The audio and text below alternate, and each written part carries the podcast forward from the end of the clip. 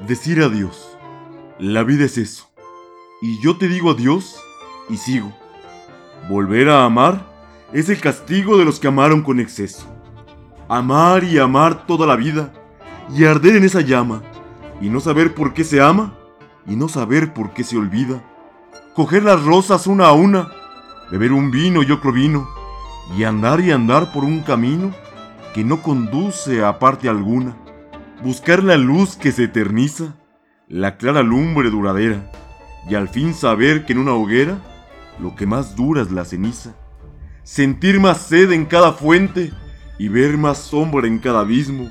En este amor que es siempre el mismo, pero que siempre es diferente.